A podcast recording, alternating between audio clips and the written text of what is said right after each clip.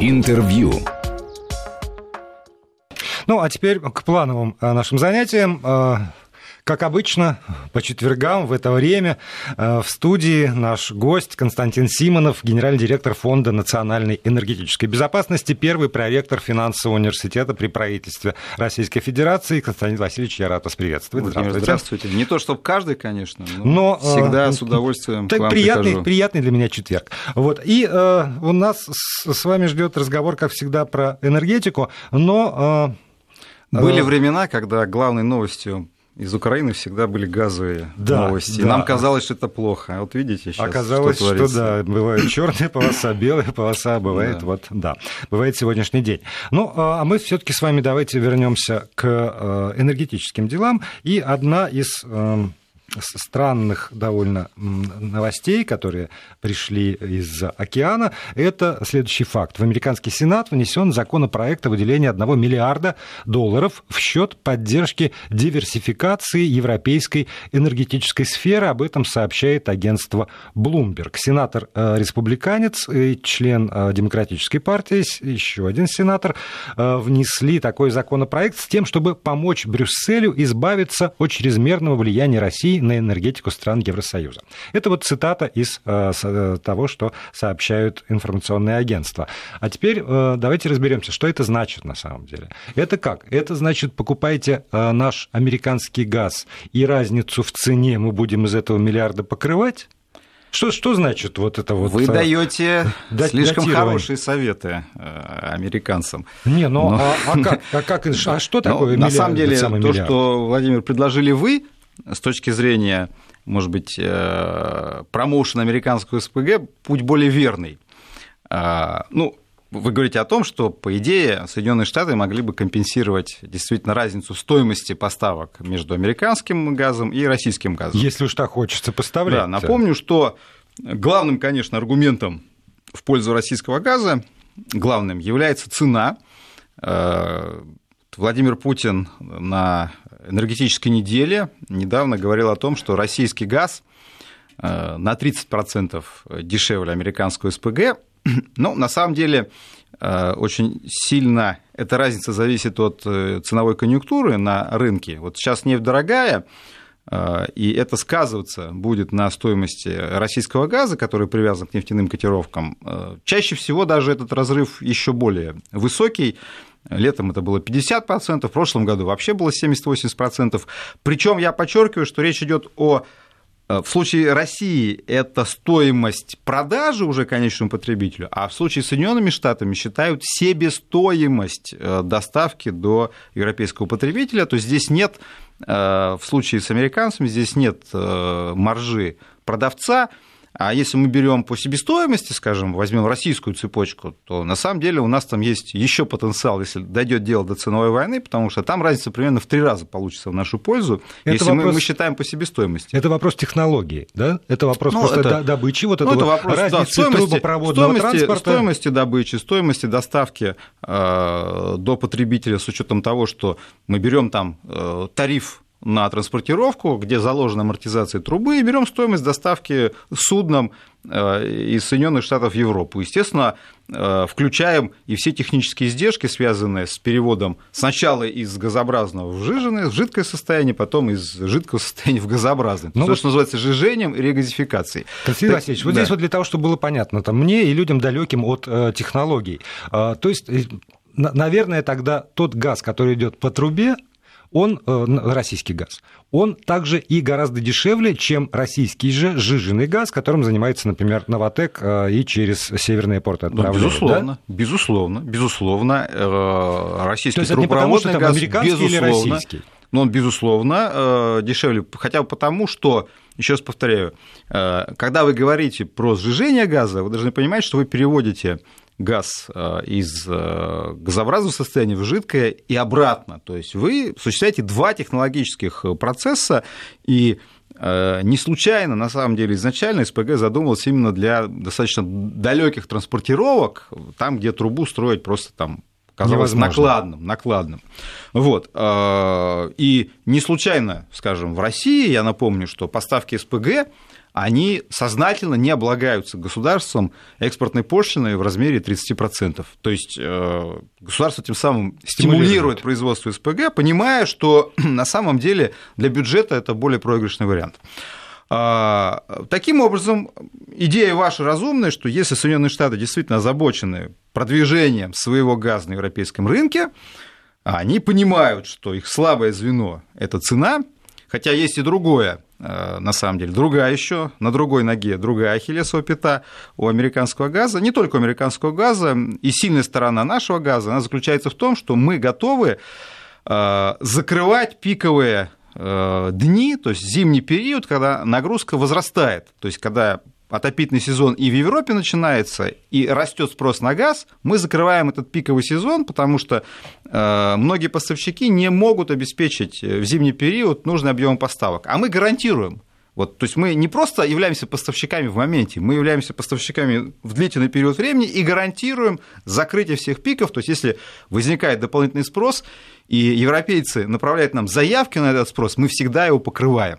А, а вот другие пики, поставщики, они, они могут этого не сделать. А эти пики разве не могут покрываться из этих вот знаменитых газовых хранилищ, которые... Ну, они э, частично и покрываются, конечно, но, но из газовых не хранилищ, но, вы знаете, да?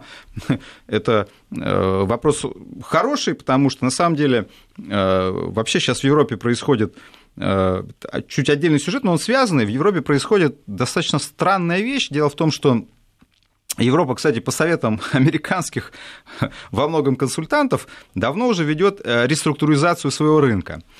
И в том числе реструктуризацию европейских компаний, э, которая предполагает разделение компаний по видам деятельности. То есть Европа убеждена, что надо э, газовый бизнес делить. Отделить добычу, отделить транспортировку, отделить хранение и сделать все виды этой деятельности конкурентными. То есть они что заставляют делать? Они заставляют подземные хранилища выделять из состава крупных концернов и делать их отдельными, э, отдельными видами Компаниями. деятельности. Значит, но смотрите, вот вы справедливо заметили, хранилища выполняют роль действительно резерва на случай пиковой нагрузки, чтобы взять газ, который находится близко к потребителю, не думать, откуда угу. там его там, где там танкер это взять, достал и потребил. Но что делает, что делает европейский регулятор? Они говорят следующее. Вы знаете, наша главная задача сейчас – это диверсификация. Им говорят, слушайте, по идее, главная задача – это надежность э, поставок потребителю. Нет, нет, это все ерунда. Значит, главное это диверсифицироваться. Ну, слушайте, а зачем диверсифицироваться, если потребитель от этого не получает выгоды? Мы ничего не знаем, вот так в теории нам говорят. Значит, главное диверсифицироваться. Диверсификация, открыто говорится, диверсификация – это услуга, за которую надо заплатить. Это к вопросу да. о цене. Да? Подождите, а... То есть, ну, смотрите, у вас есть потребитель, он вам предлагает товар э, абсолютно надлежащего качества по более дешевой цене. Вы покупаете 50 лет – а потом вам говорят, а ты знаешь, вот это вообще плохо, вот ты у него берешь, берешь, а надо брать в разных местах. Это же соответствует теории рыночной конкуренции? Ну, вроде да. Но в других местах дороже получается? Да, потому что это услуга. Конкуренция – это услуга. Ты должен за нее заплатить. Абсурд, потому что мне казалось, конкуренция как раз должна вести к снижению стоимости, но в Европе на газовом рынке все происходит ровно наоборот. А надежность, они говорят, а надежность это не услуга. То есть то, что Газпром, скажем, закрывает этот пиковый сезон, говорит, нет, нет, это не услуга. И хранение газа в этом плане говорит, да ну что это ерунда какая-то. Мы за то, что подземные хранилища обеспечивают надежность системы, мы платить не будем. И стоимость вот, услуги этой по хранению газа в Европе упала за несколько лет там, буквально в разы. И подземные хранилища сейчас в Европе просто стонут, говорят, ребята, вы нас просто убьете.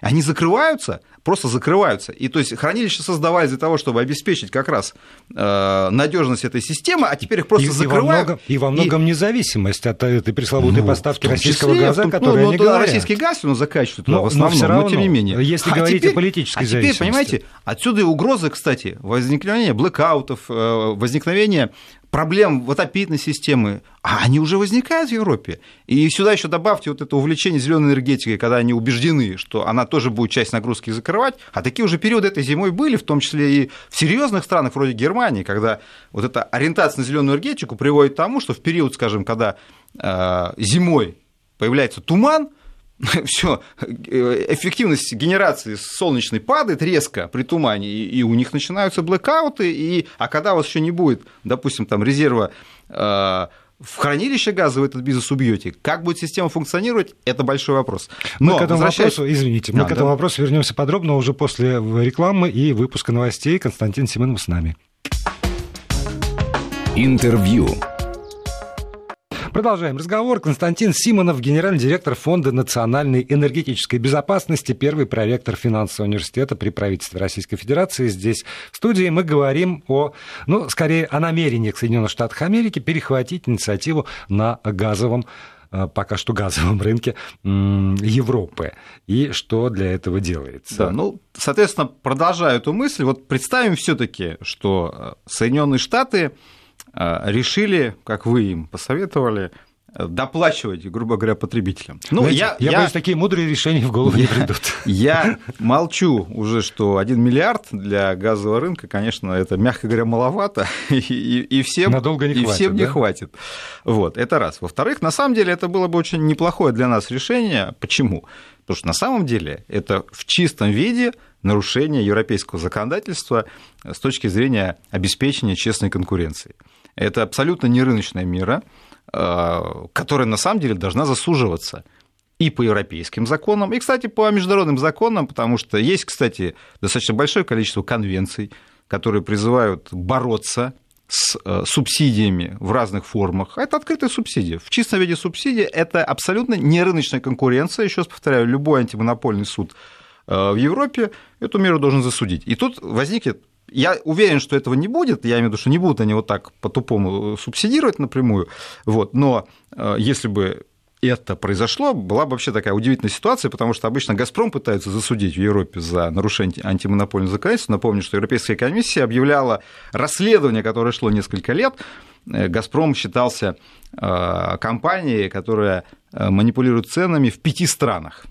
Три страны Балтии, Э, три страны Балтии, Польша и Болгария. Занижает. Вот, э, завышает, а, наоборот, завышает. завышает. То есть, пользуясь своим монопольным статусом, завышает эту цену.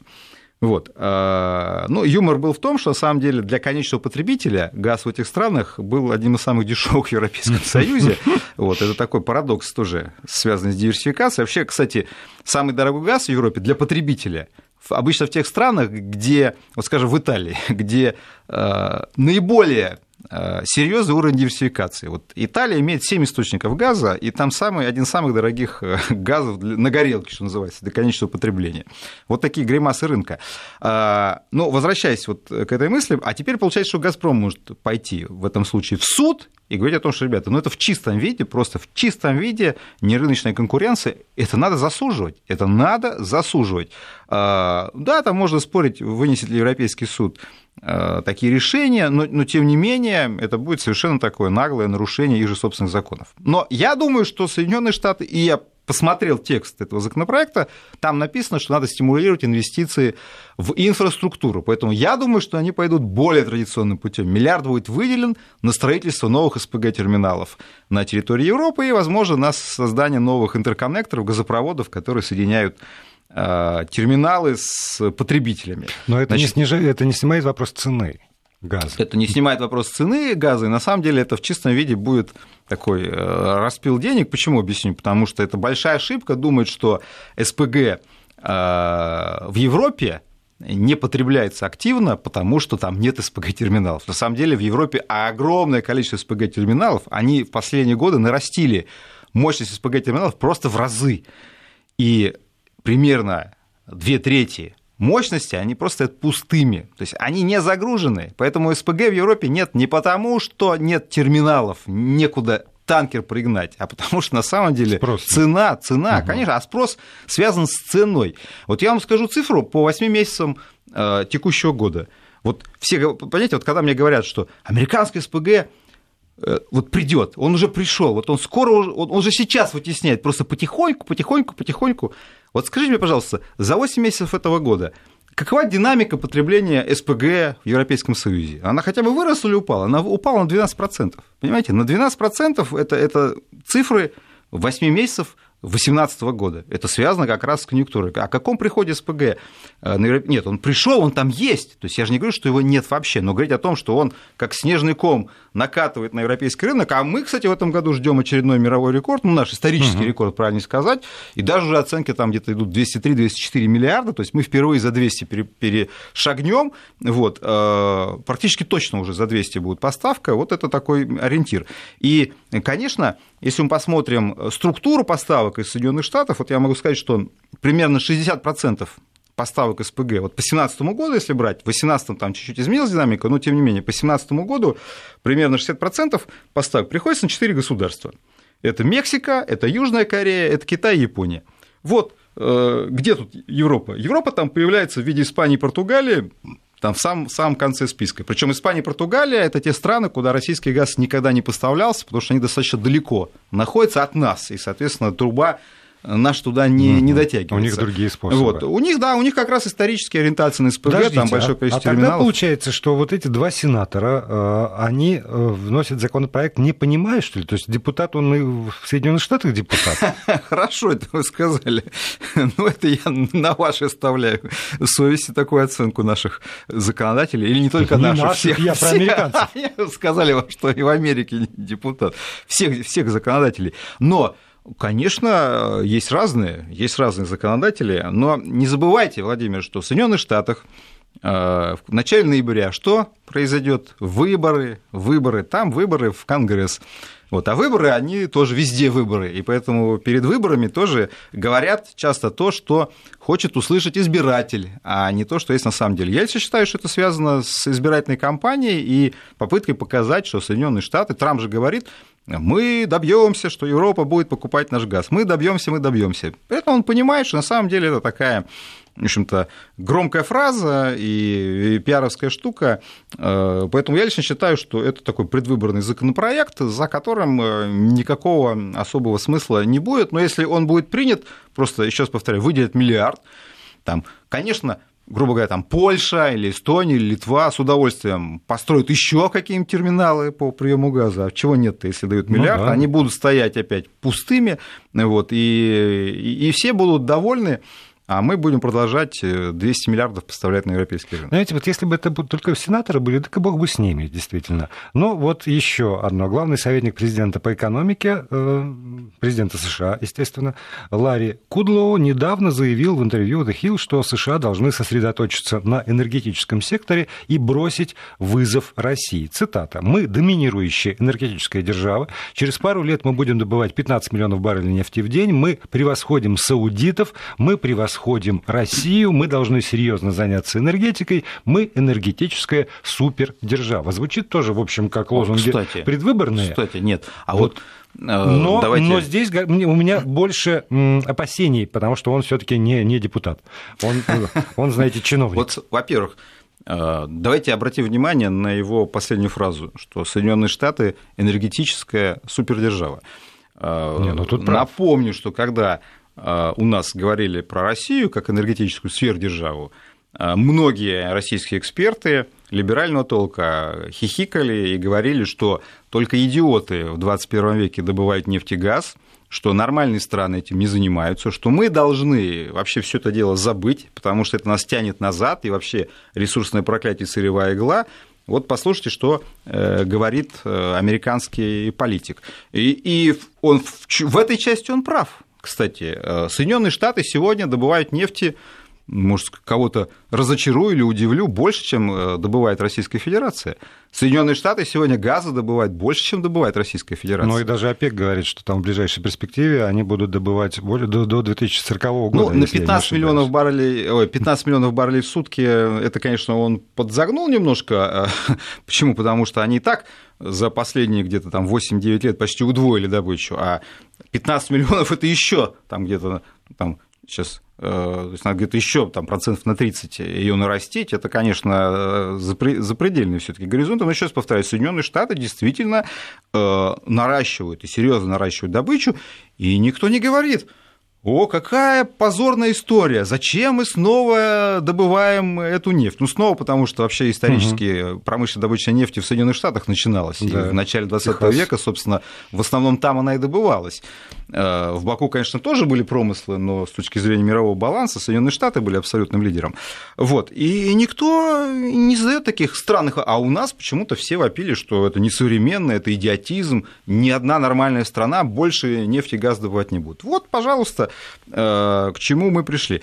Соединенные Штаты ну, всем, всем, все уже знают это слово «сланцевая революция», э, доказали на самом деле очень простую вещь, что индустрия нефтяная и газовая, они вполне могут быть современными. И там тоже есть место, мягко говоря, новым технологиям, потому что сланцевая нефть – это в чистом виде новые технологии, э, связанные с э, горизонтальным бурением и самое главное с использованием того, что сейчас у нас модно называть цифровизацией. То есть идет обсчет пластов, и математически вычисляются оптимальные траектории бурения, что серьезно удешевляет добычу. То есть они понимают, то есть сланцевая нефть, она как бы распылена э, в пласте.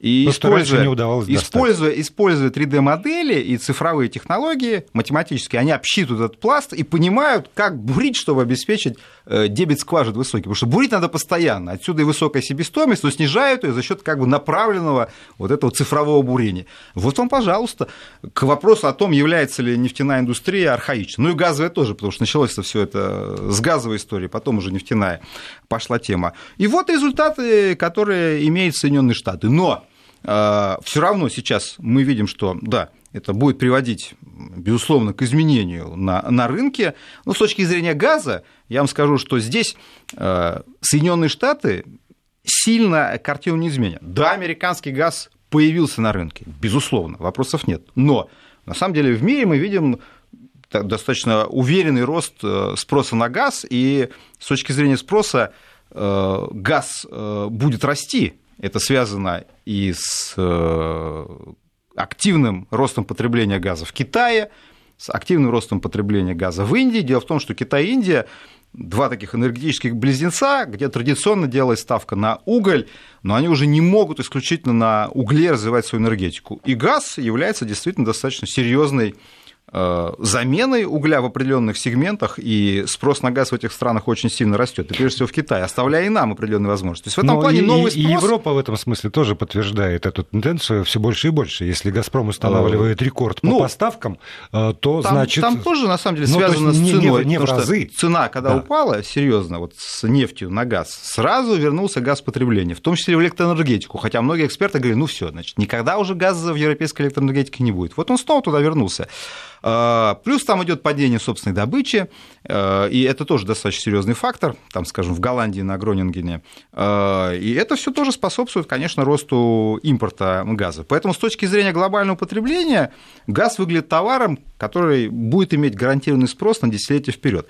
И новый новое предложение американское, она будет в этом новом спросе растворяться. То есть в этом плане у нас есть сейчас там прекрасные возможности выйти на новый рынок с трубопроводным газом, я имею в виду рынок Китая а причем этот же газ, который будет браться с новой ресурсной базы. Но у нас там есть идея построить и вторую силу Сибири, с Уренгойского узла старого, да, газопровод Алтай он раньше назывался, сейчас сила Сибири-2. Но у нас сила Сибири-1 заканчивается строительство, то есть у нас поставки начинаются в конце следующего года, первые, там, 38 миллиардов, напомню, контракт, и по силе Сибири-2 там тоже 30-38 миллиардов может быть контракт, и по первой силе Сибири сейчас говорят, что еще плюс 8 миллиардов может пойти.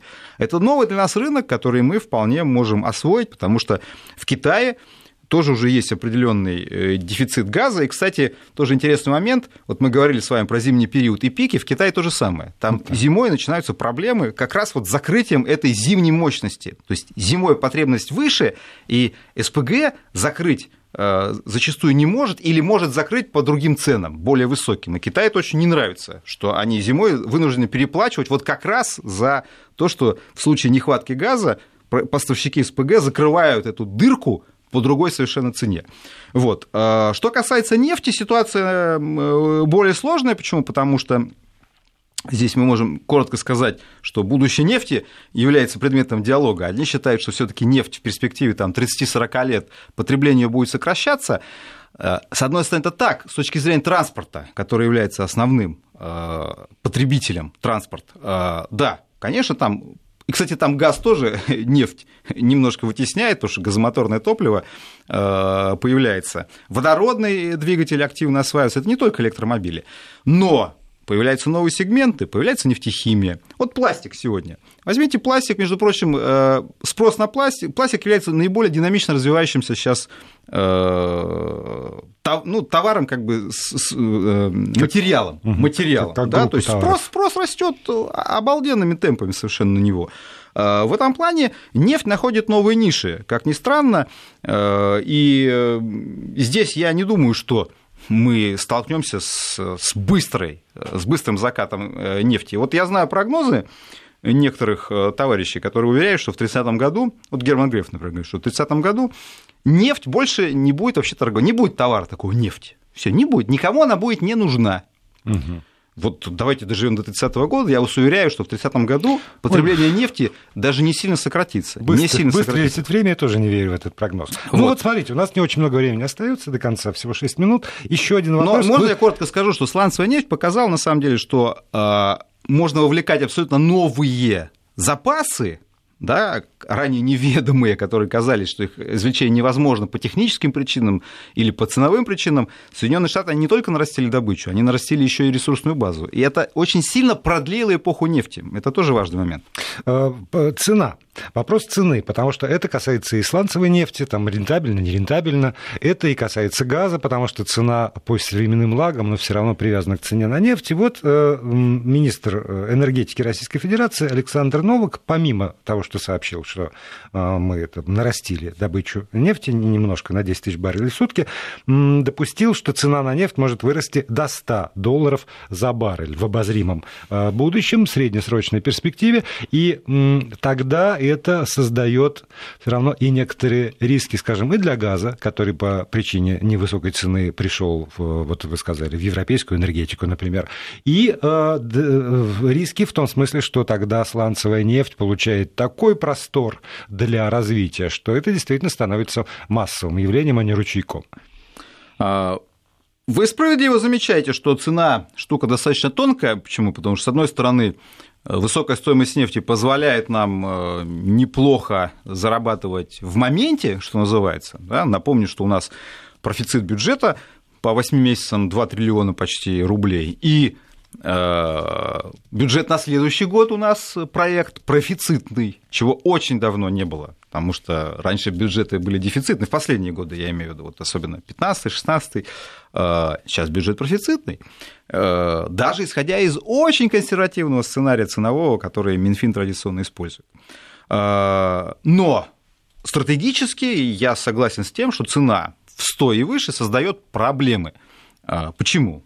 Потому что это даже дело не в том, что Соединенные Штаты могут еще больше нарастить добычу сланцевой нефти. На самом деле, самая большая проблема заключается в том, что опять начнется истерика на тему ай-яй-яй, опять нефть дорогая, а нефть опять э, у русских и у арабов, э, ну, угу. еще у американцев, у канадцев э, и у бразильцев, но, но ведь у русских арабов она тоже есть, они опять нас заставляют переплачивать, и опять они деньги используют на что-то нехорошее. То есть эту всю историю мы проходили, и опять будут говорить, давайте развивать нашу ветряную и солнечную генерацию она все равно дороже, но все равно дороже, не дороже, значит, если нефть по 100, завтра она будет по 150, лучше любые деньги потратить, чтобы было свое. И это все будет происходить, потому что когда цена упала, в Европе как-то поспокойнее стали относиться там, к развитию зеленой энергетики, такой истерики уже не было. Но когда нефть по 100, опять начинается эта истерика, и уже там никакие рациональные аргументы не действуют. Все дорого, кошмар, будет еще дороже, надо что-то делать. Вот когда нефть э, находится на уровне там 60-80, уже как-то здесь э, все поспокойней.